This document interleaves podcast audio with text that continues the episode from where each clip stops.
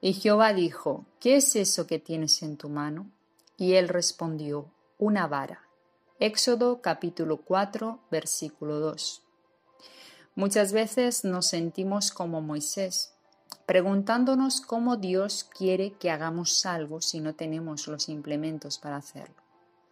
Pero la palabra de Dios nos dice, sé fiel en lo poco y en lo mucho te pondré.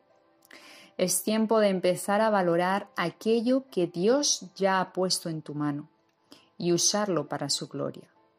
Porque Dios no necesita grandes cosas para mostrar su poder. Él usó una simple vara para abrir los mares.